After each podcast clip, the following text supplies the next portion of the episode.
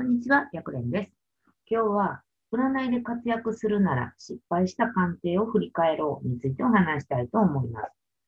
まあ、鑑定してると失敗というか、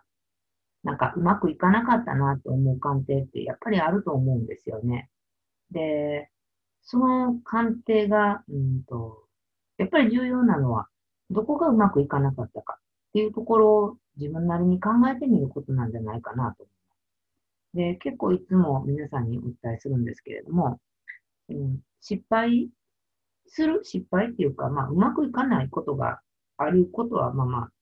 あったらダメなんだけど、まあ、あっても仕方がないかなと。だけど、そのままほっとくんじゃなくって、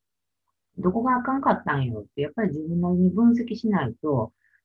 えっ、ー、と、例えば分析せずに、また次も失敗した。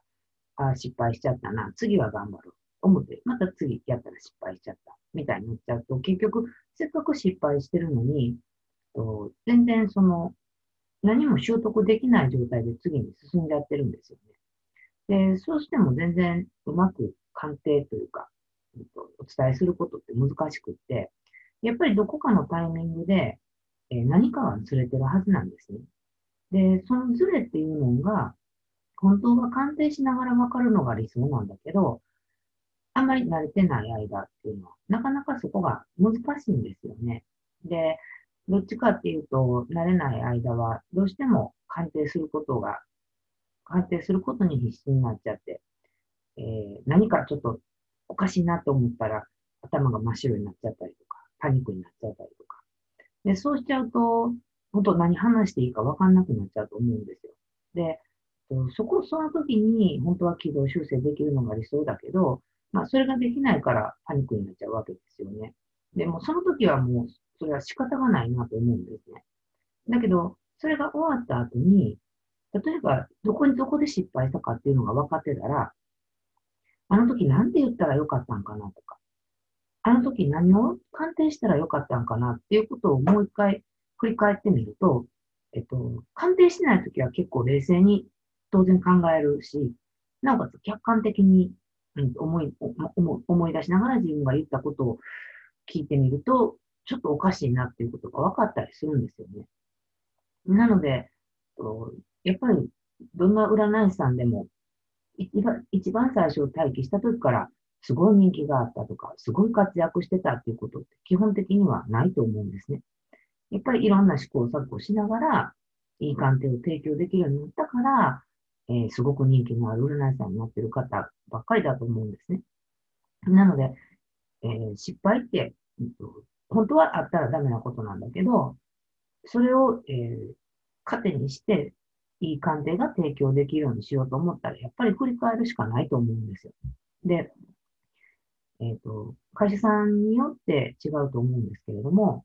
例えば電話占いだったら、自分が電話占いをした音声が聞けるところっていうのもあると思うんですね。で、チャット占いとかだったら、まあ、見返すことができると思うので、それをこの時にこういうふうに言ってたら、どういうふうな答えになってたかなみたいなことを考えてみるといいかなと思います。で、本当、まあ、失敗したことって、まあ、思い出すのって嫌かなとは思うんですけれども、もうそこに本当はあなただけの、うんと、まあ、問題点。で、その問題点が分かれば、改善すればいいだけなので、だから本当失敗したら振り返るということがおすすめです。で、まあ、この、まあ、苦い経験っていうのは、きっと、まあ、私もたくさんあるし、あなた自身もたくさんあると思うんですけれども、そこを克服さえすれば、本当自分自身の強みに変わっていくはずです。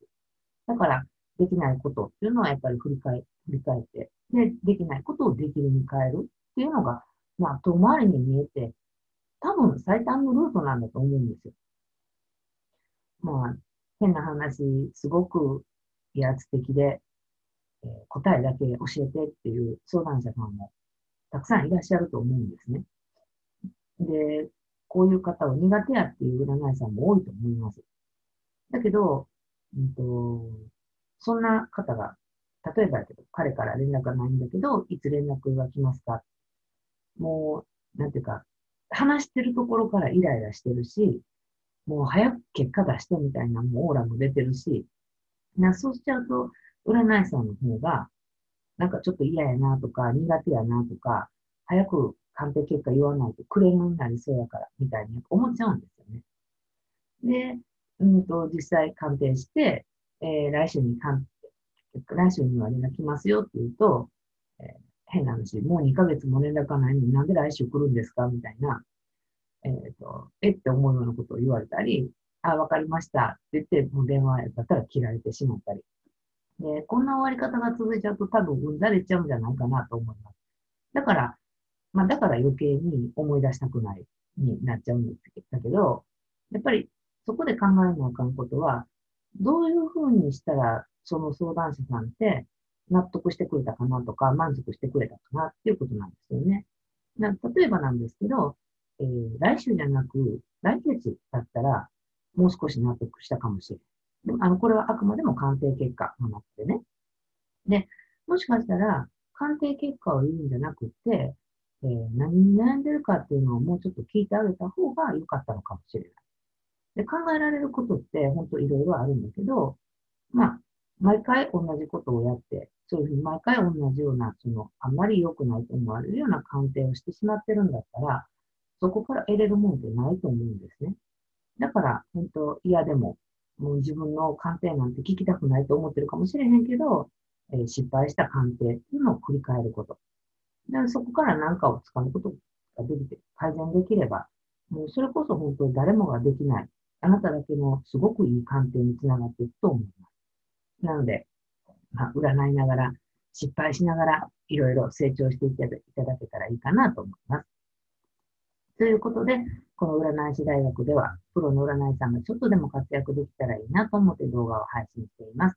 チャンネル登録まだの方はチャンネル登録の方をよろしくお願いします。また、質問にも答えていきたいなと思っているので、わからないことがあれば、LINE 公式の方からメッセージで送ってきてください。ということで、本日は終了です。ありがとうございました。